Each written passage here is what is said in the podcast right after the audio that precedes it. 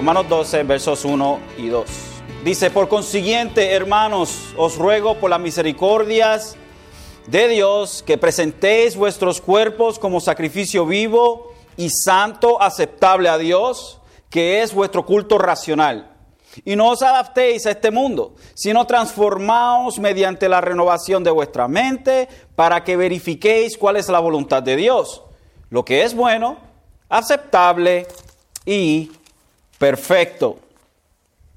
Quiero citar a, este obispo, J.C. Ryle, que dice, los nombres y el número de los elegidos es sin duda alguna algo secreto que Dios ha retenido sabiamente en su propio dominio y no se lo ha revelado al hombre.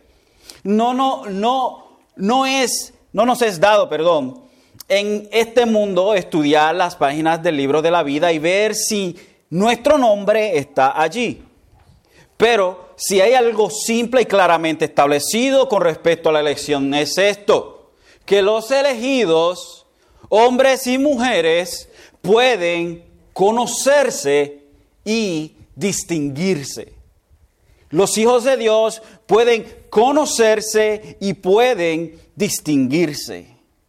La respuesta lógica, la respuesta lógica a la iluminación que provee la revelación de las santas escrituras debe mostrarse en una dedicada entrega a Dios. Como nos dice el verso 1, que debe haber un sacrificio vivo, agradable, aceptable a Dios. El motor detrás de esta actitud del creyente, entonces, debe ser las misericordias de Dios, o en otras palabras, todo lo que Dios ha hecho por nosotros.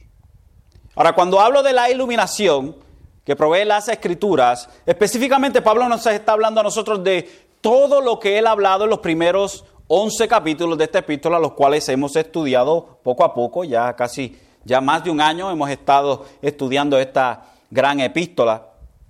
Los primeros 11 capítulos, del capítulo 1 al capítulo 11, de esto es lo que Pablo nos está hablando a nosotros. Por su consiguiente, por ende, en vista de, en vista de lo que hemos aprendido, en vista de lo que la palabra de Dios nos ha enseñado en los primeros 11 capítulos, Pablo dice, hermanos, os ruego, les pido, les suplico, por la misericordia de Dios, o sea, por todo lo que Dios ha hecho por ustedes que presentéis vuestros cuerpos como sacrificio vivo y santo aceptable a Dios, que es vuestro culto racional. Tenemos que comenzar con el motivo de Pablo. El motivo de Pablo es algo muy importante para nosotros entender, porque si no entendemos el motivo de lo que él quiere traernos, pues entonces no tenemos un contexto en el cual podamos entonces levantar nuestro edificio. So, el sentido de lo que Pablo está hablando es que en vista de lo que hemos aprendido, debemos nosotros entonces actuar de esta manera o adorar a Dios de esta manera. Hemos aprendido algo muy necesario, algo muy nutritivo, algo muy bueno para nuestras almas, algo seriamente necesario. Y enfrente de esto, pues entonces nuestra reacción debe ser esta. La vida práctica de lo que se nos ha enseñado a nosotros la vida práctica de lo que se nos ha, enseñado a nosotros. Ahora, el capítulo, el capítulo 12, y quiero tocar esto que hicimos la semana pasada, el capítulo 12 se divide interesantemente. En los primeros dos versos se nos enseña cuál ha de ser la actitud del creyente justificado para con Dios. En la segunda sesión de versos, de los versos 3 al 8, se nos dice cuál ha de ser la actitud del creyente justificado para con otros cristianos. Y de nuevo también en el verso 9 al 13. Y en el verso 14 al 21, cuál ha de ser la actitud del creyente justificado para con los extraños, incluyendo a los enemigos. ¿Cuál debe ser nuestra reacción? ¿Cuál es nuestra vida práctica delante de lo que hemos aprendido. Y estoy tratando de, de pelear la tentación de no ir al, de ir al principio. Pero creo que voy a hacerlo porque muchos de ustedes no estuvieron aquí la semana pasada. So quiero que entendamos algo muy interesante que es un resumen de lo que se nos ha enseñado a nosotros hasta ahora. ¿Y cuál debe ser nuestra respuesta ante esta iluminación? Lo que la palabra nos ha enseñado a nosotros. Es como un flashlight que se prende en medio de la oscuridad en el cual, por el cual nosotros podemos ver nuestros caminos y lo que eh, está delante de nosotros. So, la palabra de Dios nos ilumina el camino, nos ha iluminado el camino y nos ha presentado el carácter de Dios, nos ha presentado a nosotros cómo es que Dios ha lidiado en el pasado, cómo es que Dios lidiará en el futuro, cómo Dios cumple sus promesas. ¿Y qué respuesta entonces merece tanta iluminación? ¿Y a qué iluminación me refiero? Como dije la semana pasada, la iluminación de que el Evangelio es el poder de Dios para todo el que cree. La iluminación de que la ira de Dios se revela contra toda impiedad e injusticia de los hombres. La iluminación de que esta ira entrega al hombre a sus propios deseos como su juicio. La iluminación de que tanto el judío como el gentil son iguales de culpables de romper la ley de Dios. La iluminación de que la ley es nuestro nuestro ayo que nos enseña, o nuestro tutor, nuestro maestro que nos enseña nuestra verdadera condición de pecadores impedernidos. La iluminación de que no es por las obras de la ley que el hombre es justificado. La iluminación de que es por la fe en Cristo Jesús que el hombre es justificado. La iluminación de que Abraham fue justificado por fe. La iluminación de que la evidencia que todos hemos caído en Adán o en el primer Adán es que todos morimos. La iluminación de que Jesucristo, el segundo Adán, tuvo victoria donde Adán tuvo, el primer Adán tuvo derrota. La iluminación de que como nuevas criaturas el pecado ya no es nuestro amo. La iluminación de que somos ahora esclavos de Jesucristo. La iluminación de que fuimos bautizados en Cristo. La iluminación de que aún que de que aunque somos creyentes, aún todavía el pecado nos aflige como un cuerpo de muerte amarrado a nosotros. La iluminación de que a pesar de esto ya no hay condenación o no hay temor en nosotros porque para los que están en Cristo ya no hay condenación. La iluminación de que la creación entera aún gime y sufre dolores de parto hasta ahora. Y no solo ella sino que también nosotros mismos, que tenemos las primicias del Espíritu, aún nosotros mismos gemimos en nuestro interior, aguardando ansiosamente la adopción como hijos, la redención de nuestros cuerpos. La iluminación de que, porque a los que de antemano conoció, también los predestinó a ser hechos conforme a la imagen de su Hijo, para que Él sea el primogénito entre muchos hermanos. Y a los que predestinó a eso también llamó, y a los que llamó a eso también justificó, y a los que justificó a eso también glorificó. La iluminación de que nada nos puede separar del amor de Dios. La iluminación de que no todo Israel es Israel. La iluminación de que Dios como el alfarero es libre de hacer conforme a su plan perfecto desde antes de la fundación del mundo. La iluminación de que Dios no ha terminado con Israel la iluminación de que las riquezas, la sabiduría, el conocimiento de Dios son insondables. La iluminación de que por de, porque de Él, por Él y para Él son todas las cosas. Y a Él sea la gloria para siempre. Amén. Entonces, ¿cuál debe ser nuestra respuesta delante de tan gran revelación, iluminación de parte de Dios en esta epístola hasta ahora en los primeros 11 capítulos. ¿Cuál debe ser nuestra respuesta delante de esto? Eso es lo que estamos viendo nosotros en estos primeros dos versos de este capítulo 12. Por consiguiente, entonces, hermanos, os ruego, por consiguiente, en vista de esto, mis queridos hermanos, les suplico que por lo que Dios ha hecho en ustedes o por la misericordia de Dios, que presentéis vuestros cuerpos, que se presenten a ustedes mismos, que se presenten sus vidas. Esa es la idea que se nos da aquí. Como sacrificio vivo. A diferencia del de, el Viejo Testamento, donde habían sacrificios de animales muertos, aquí el sacrificio es de vidas. Nuestras vidas como sacrificio a Dios. Vidas entregadas a Dios. Nuestras mentes, nuestras acciones, nuestras actitudes, nuestros motivos todo el compendio de lo que nosotros somos debe ser entregado a Dios como un sacrificio.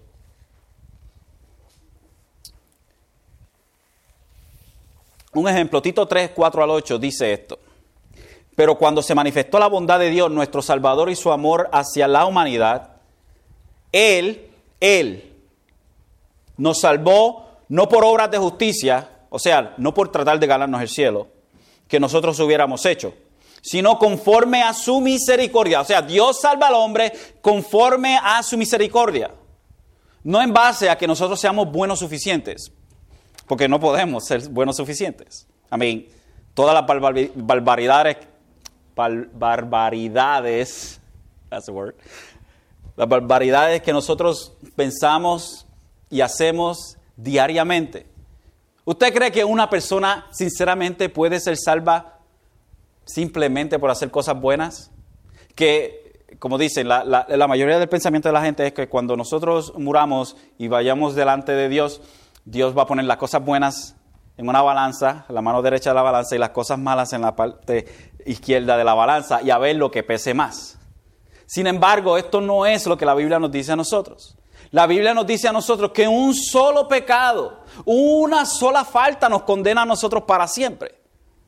Pues entonces toditos estamos perdidos. Porque ninguno de nosotros puede borrar el pecado que hemos cometido y el pecado con el cual hemos nacido.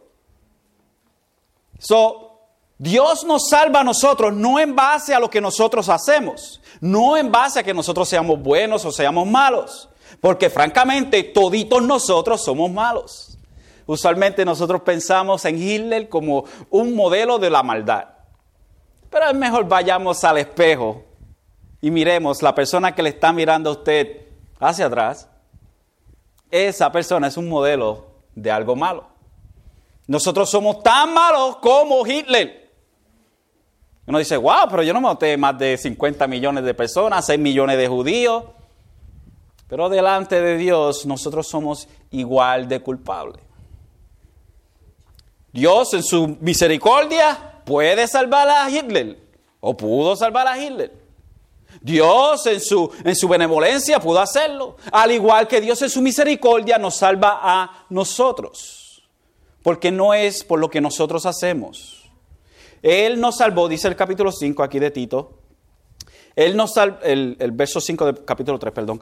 Él nos salvó no por obras de justicia, o sea, no por obras buenas o rectas que nosotros hubiéramos hecho, sino conforme a su misericordia, por medio del lavamiento de la regeneración y la renovación por el Espíritu Santo, por medio del trabajo que hace el Espíritu Santo en aquellos que oyen el Evangelio, se arrepienten de sus pecados y creen en el Señor Jesucristo el verso 6, que Él derramó sobre nosotros abundantemente, o sea, este es el Espíritu Santo, por medio de Jesucristo nuestro Salvador. ¿Para qué? Para que justificados por su gracia, por su regalo inmerecido, fuésemos hechos herederos según la esperanza de la vida eterna. Palabra fiel es esta. Y en cuanto a estas cosas, quiero que hables con firmeza para que los que han creído en Dios procuren ocuparse en buenas obras.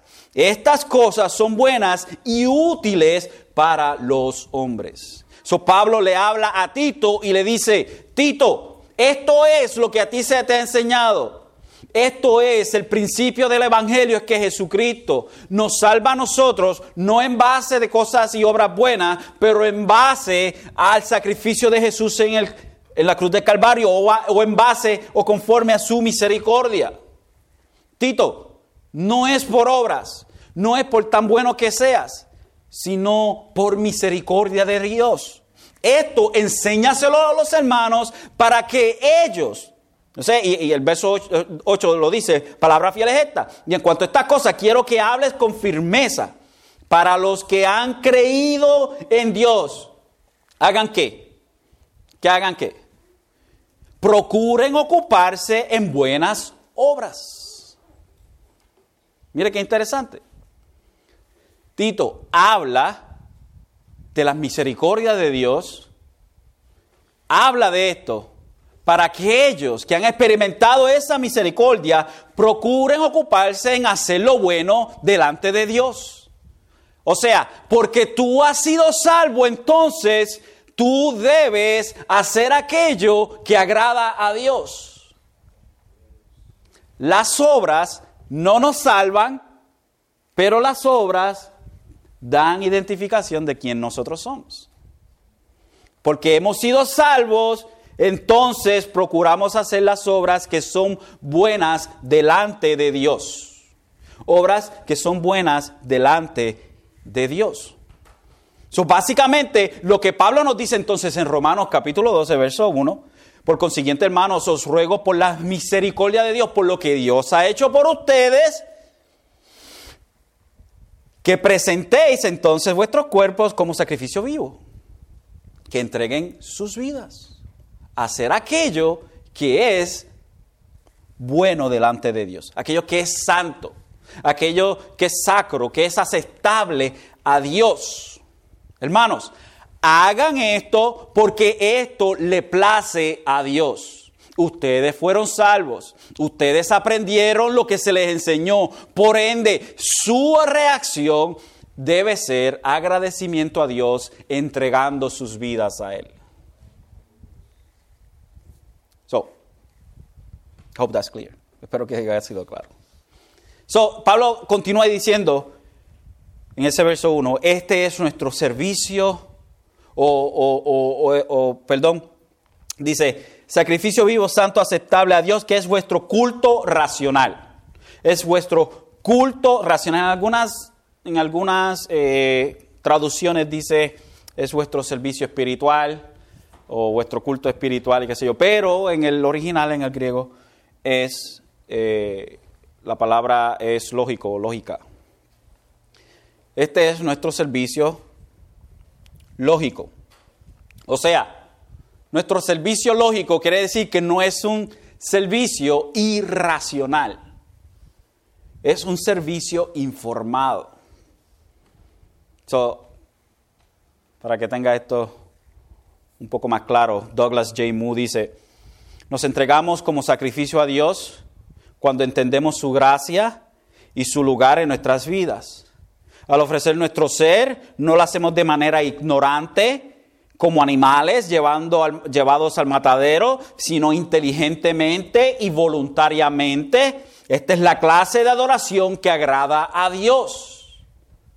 So, cuando nosotros entregamos a Dios nuestras vidas en vista de lo que hemos aprendido y lo que Él ha hecho por nosotros, este servicio no es un servicio irracional, es un servicio informado. Es un servicio lógico. Es un servicio lógico. No puede haber un verdadero servicio o adoración a Dios sin que la mente sea informada por la revelación de Dios, la cual es su palabra. No podemos adorar a Dios sin saber cómo Dios quiere ser adorado. No podemos servir a Dios sin saber cómo Dios ha de ser servido. Es muy importante. O sea, no importa cuán buenas sean las intenciones, no importa. Nosotros adoramos a Dios, el servicio a Dios que le agrada a Dios es informado por su revelación, que es la palabra. So, no importa cuán buenas sean nuestras buenas intenciones, ni la sinceridad que tengamos. Pablo en el verso 2 entonces nos informa cómo es que demanda o cómo es la demanda general de lo que nos dice el, el, verso 1, de entregarnos como sacrificio vivo, se lleva a cabo. El verso 2 nos dice, y no os adaptéis a este mundo, sino transformaos mediante la renovación de vuestra mente para que verifiquéis cuál es la voluntad de Dios, lo que es bueno, aceptable y perfecto. Primero, no podemos ser conformados a este mundo. El verso 2 nos dice, no podemos ser conformados a este mundo. La traducción, la traducción directa del griego suena así, se va a ir extraño, pero lo va a entender. Dice, y no estén siendo amoldados con esta edad. Y no estén siendo amoldados con esta edad. En otras palabras, se nos está diciendo a nosotros, sigan no siendo amoldados o llevados por la corriente de este mundo.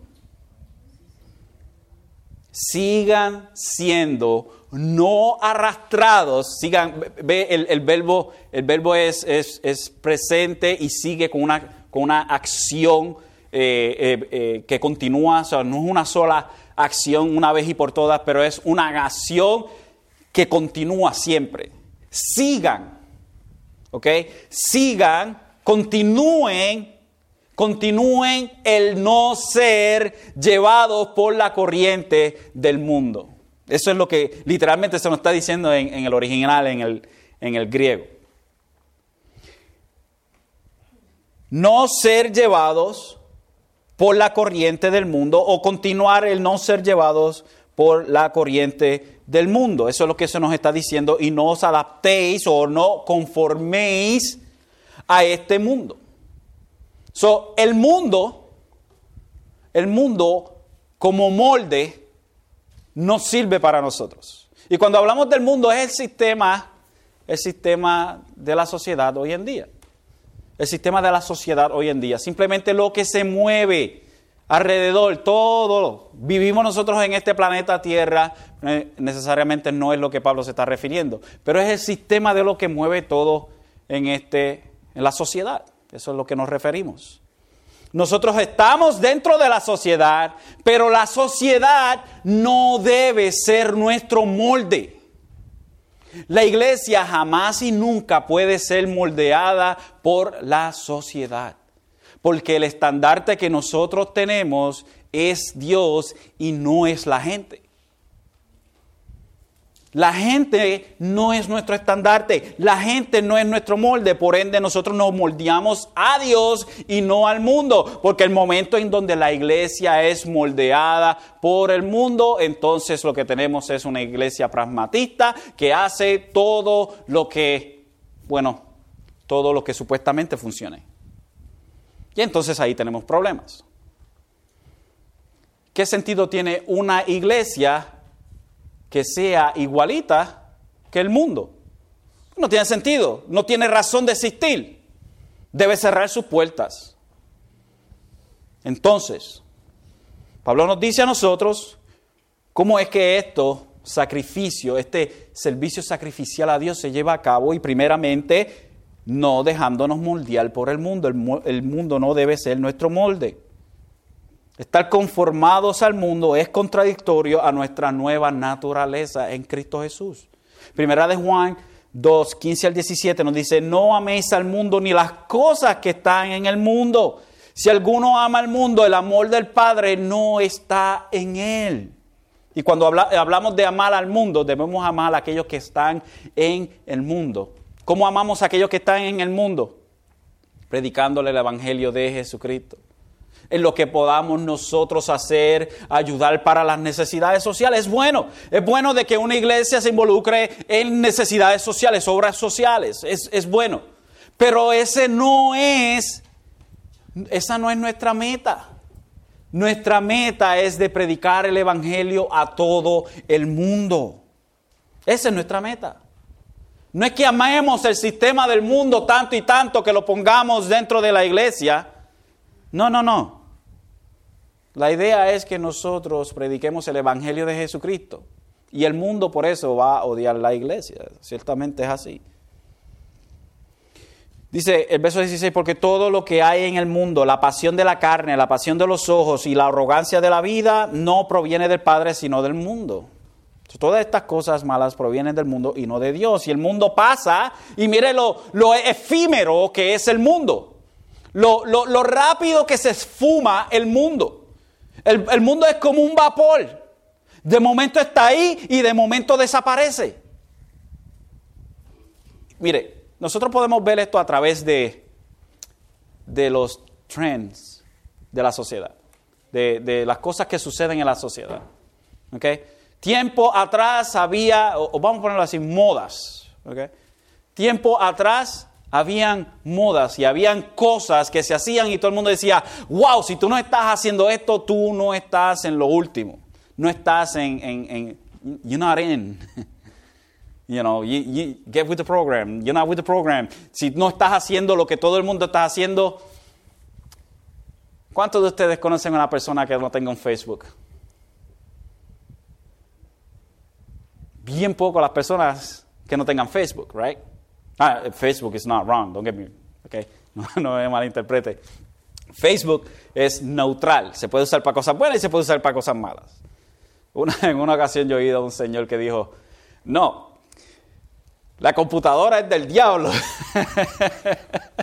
la computadora es del diablo. No, la computadora no es del diablo. La computadora es neutral, depende del usuario. El usuario es el que le da el uso a la computadora y depende para lo que uno lo use. Puede ser muy buena o puede ser muy, mala de acuerdo al usuario. Facebook no tiene nada malo en sí mismo como tal. depende cómo se use. Pero hoy en día Redes sociales, that's the trend. Las redes sociales. Tiempo, tiempo atrás era, si tú no tenías un MP3 player, estabas atrás. Eh, redes sociales ahora y todo eso. ¿Quién, ¿Quién, sabe lo que va a ser en el, en el futuro? I don't know, who knows, maybe holograms or something like that. Pero, pero la cuestión es que hay, que hay, que hay, I don't know that word in Spanish, um, que hay trends. hay trends, hay cosas que vienen, modas que vienen, que vienen cada cierto tiempo. Un tiempo atrás, en un tiempo atrás, en, los 1800, el trend era, o la, moda del tiempo era, y era más por necesidad, es el, el aceite de ballena. El aceite de ballena era bien importante porque alumbraba, es lo que se usaba para alumbrar para las luces y todo eso. Todavía no se había inventado la electricidad. Eso bien importante era esto y se mataban ballenas y qué sé yo, ese era el tren. ¿Okay?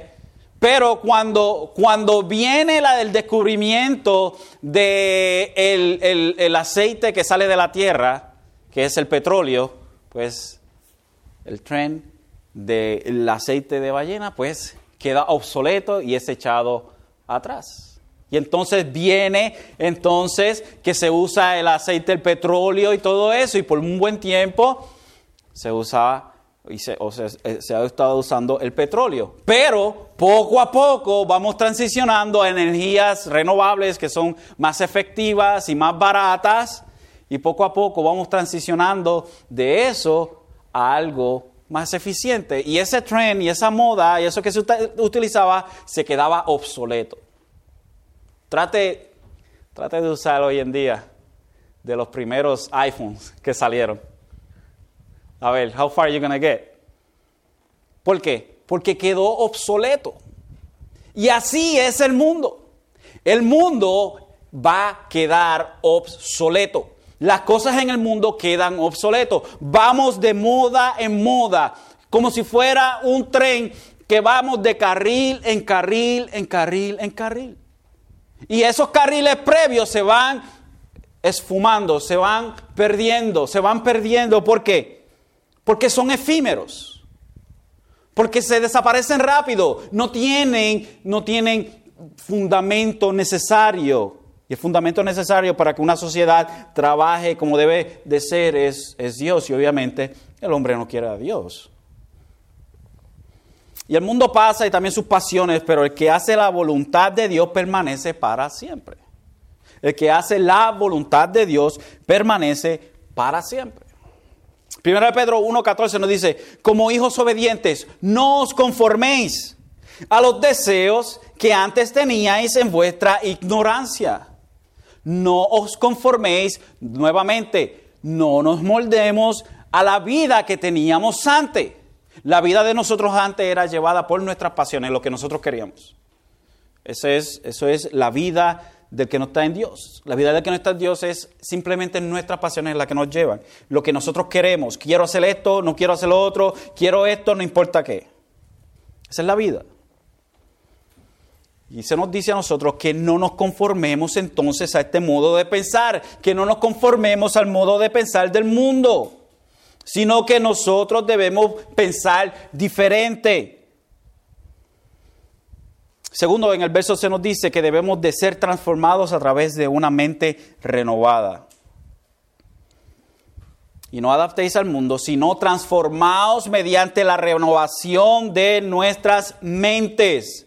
Son nosotros en Cristo hemos sido transferidos de muerte a vida, right? Del dominio del pecado a la libertad de Cristo. O sea, ya no debemos nada a nuestro viejo amo, el pecado. Sin embargo, el pecado todavía está presente en nosotros, y eso todavía lo sabemos. Nosotros todavía somos pecadores, pero somos pecadores que hemos sido perdonados gracias a la sangre de Jesucristo en la cruz. Pero cuando nos sometemos a Él, esto es a Jesucristo, esto es una conducta, o perdón, cuando nos sometemos al pecado, esto es una conducta que ya no es natural en nosotros. Cuando un creyente se somete al pecado, es una conducta no natural. Así que crecemos y somos transformados cada día más a Cristo. ¿Cómo? ¿Cómo nosotros crecemos y somos cada día más transformados? Por la renovación de nuestra mente. ¿Cómo es que el hombre es transformado? ¿Cómo es que el hombre es transformado a la imagen de Jesucristo? Por la renovación de nuestra mente. el crecimiento fluye de nuestro rendir o conformidad, no al mundo, sino que al Espíritu de Dios que habita en nosotros. ¿Por qué el Espíritu de Dios que habita en nosotros? Porque Él es el que nos transforma a nosotros, nos va formando. Mire, la idea es, usted ha visto esculturas que se hacen con, con, martillo y, ¿cómo se dice eso? Y cincel, que usted va dando, formando una escultura de un bloque de piedra y va formando y va formando poco a poco. Pues ese instrumento es el Espíritu Santo dentro de nosotros. The Holy Spirit of God, el Espíritu Santo de Dios, nos va formando a la imagen de Jesús el carácter de Jesucristo. Entonces el crecimiento fluye de nuestro rendir o conformidad, no al mundo, sino que el Espíritu de Dios, al Espíritu de Dios que habita en nosotros. Barclay dijo, el cristiano es una persona que ha cambiado en su esencia, ahora vive no una vida egocéntrica, sino una vida cristocéntrica. Una vida egocéntrica es una vida centrada en lo que nosotros queremos, no queremos y todo eso, es en nosotros mismos. Es a very egocentric life. Sin embargo, el creyente se supone que tenga una vida cristocéntrica, centrada en Cristo. Colosenses 3, 5 dice, haced morir pues la, lo terrenal en vosotros fornicación, impureza, pasiones desordenadas, los malos deseos y avaricia, que es idolatría. Cosas por las cuales la ira de Dios viene sobre los hijos de desobediencia, en los cuales vosotros también anduvisteis en otro tiempo cuando vivíais en ellas. O está hablándole a creyentes y le está diciendo que hagan morir lo terrenal en ellos. Todas estas pasiones, todo, todo, toda esta impureza, fornicación, los malos deseos, avaricia, las idolatrías. ¿Por qué? Porque esto debe morir en nosotros. Porque esto es castigado en aquellos que no están en Dios. Se nos dice entonces, el verso 8, pero ahora dejad también vosotros todas estas cosas, ira, enojo, malicia, blasfemia, palabras deshonestas de vuestra boca. No mintáis los unos a los otros, habiéndoos despojado del viejo hombre con sus hechos y nos dice el verso 10, lo cual es un verso tan importante para nosotros. Y revestíos del nuevo, el cual conforme a la imagen del que lo creó, se va renovando hasta el conocimiento pleno. Y revestidos del nuevo, el cual conforme a la imagen del que lo creó, este es Jesucristo, se va renovando hasta el conocimiento pleno. Es una renovación de nuestro pensar y de las cosas que nosotros hacemos. Es una, una, renovación constante, formándonos a la imagen de alguien, y este es Jesucristo. Dejando las cosas atrás que antes nos hacían enemigos de Dios y llevando a cabo aquello que es agradable a Dios. El Espíritu Santo hace esto en nosotros a través de nuestro entendimiento y sumisión a la palabra ya escrita. Esto es, hermanos, necesario para saber cuál es la voluntad de Dios, que es lo que nos dice Pablo. Nos dice, transformado mediante la renovación de vuestra mente para que verifiquéis, para que sepan, para que entiendan cuál es la voluntad de Dios. Lo que es bueno, aceptable y perfecto. So, al conocer la voluntad de Dios, entonces podemos traer a Él adoración que es agradable y de olor grato. Mire, liturgias, cultos religiosos, por sí solos son nada. Aquí, esto, lo que nosotros estamos haciendo,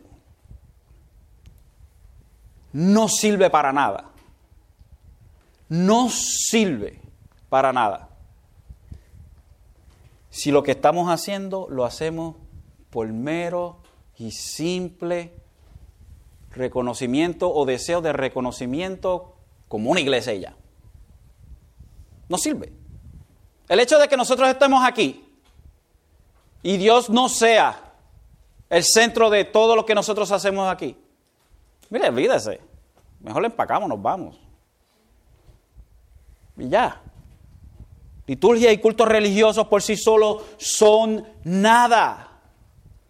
Pero cuando una mente es informada por la palabra de Dios y se somete al que la escribió, es una receta que produce una transformación, la cual resulta en una vida entregada a Dios en todos sus aspectos.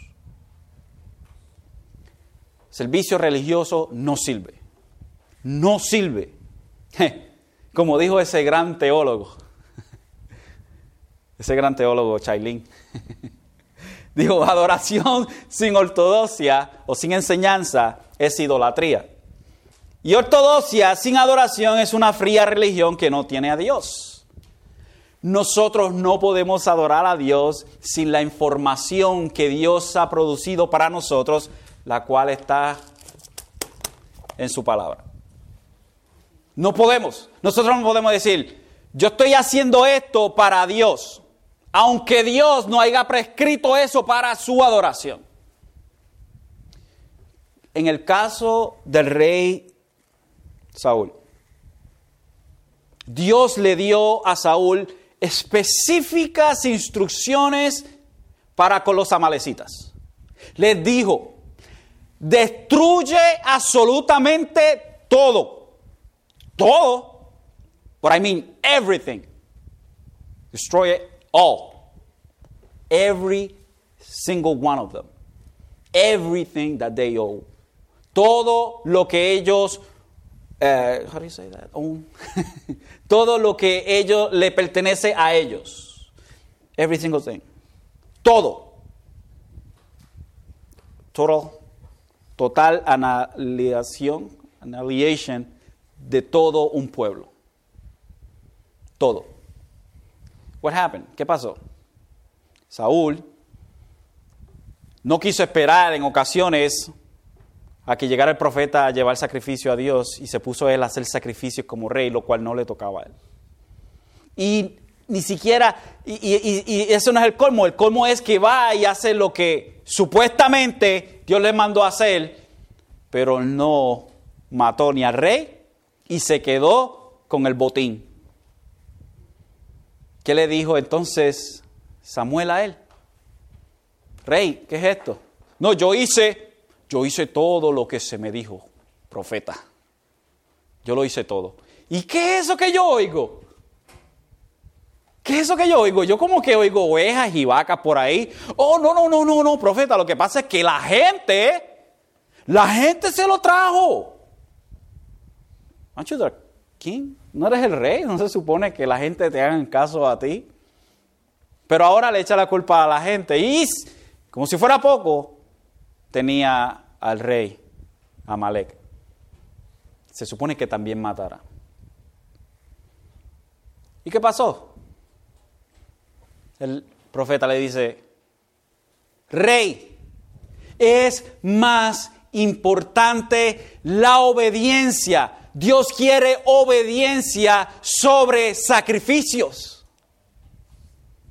Podemos hacer todos los actos religiosos que hayan en el planeta Tierra, pero el verdadero sacrificio es la que la obediencia a lo que Dios ha dicho.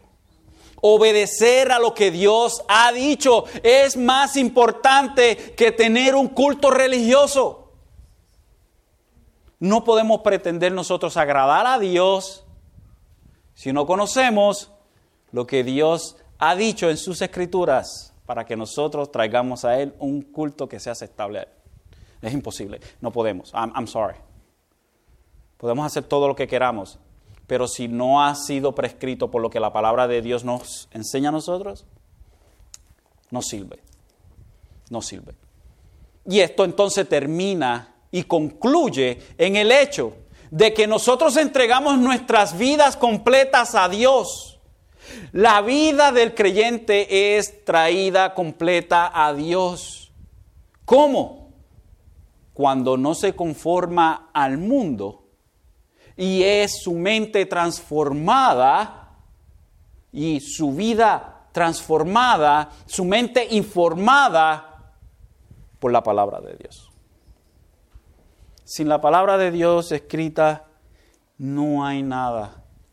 Hermanos, no hay.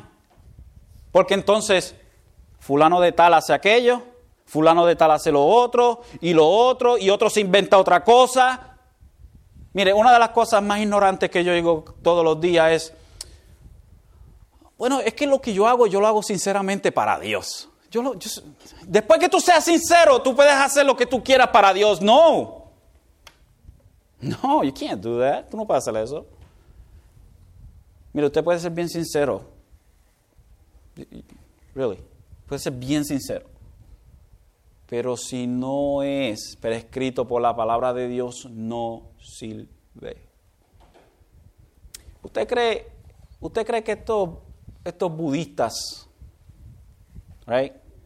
Those people who worship Buddha, ¿usted cree que esta gente no son sinceros? Esta gente son bien sinceros. Bien sinceros. ¿Usted no, usted no cree que, que los musulmanes son sinceros? son tan sinceros que se explotan. They're very sincere. Very. ¿Usted no cree que el sinnúmero de religiones que hay por ahí son sinceras? ¿Usted no cree que hay iglesias que se llaman ser iglesias cristianas son bien sinceras? Son bien sinceros. Sinceridad hay. Sin embargo, el estandarte de Dios no es sinceridad, es una mente informada por su palabra y una vida entregada a Él. Una vida entregada a Dios que ha sido informada por la palabra de Dios es una vida agradable a Dios. Es un culto de olor grato para Él. Dios dejó un estandarte y por eso nosotros nos dejamos llevar si nosotros nos dejamos llevar por nuestros deseos y por lo que nosotros creemos que es lo que Dios quiere, entonces tenemos grandes problemas. Tenemos grandes problemas. Entonces dejamos de ser la iglesia de Jesucristo para, para ser la iglesia de fulano de tal. Y esa es, hermanos, tristemente la condición que se encuentra la iglesia hoy en día. Hemos inventado un sinnúmero de cosas que francamente no tienen nada que ver con el Evangelio de Jesucristo. Pablo decía, solamente vengo a ustedes, vengo a ustedes en temor. Y no quiero saber nada simplemente a Jesucristo y a Él crucificado. Hermanos, eso es lo que nosotros tenemos que tener en nuestra boca y en nuestra mente, en nuestro corazón. La obra de Jesucristo por nosotros, lo que Él hizo, cómo lo hizo, por qué lo hizo, cuál es, cuál es el punto. Informado siempre nuestra mente por lo que Jesucristo ha hecho en la cruz del Calvario por pecadores. Entregó Dios a su Hijo para que gente como usted y como yo, pecadores, fueran salvas. Y si nosotros gritamos a Dios por el perdón de nuestros pecados, Él nos salvará a nosotros. Y seremos conformados a la imagen de Jesucristo, su Hijo, varón perfecto de Dios. Amén.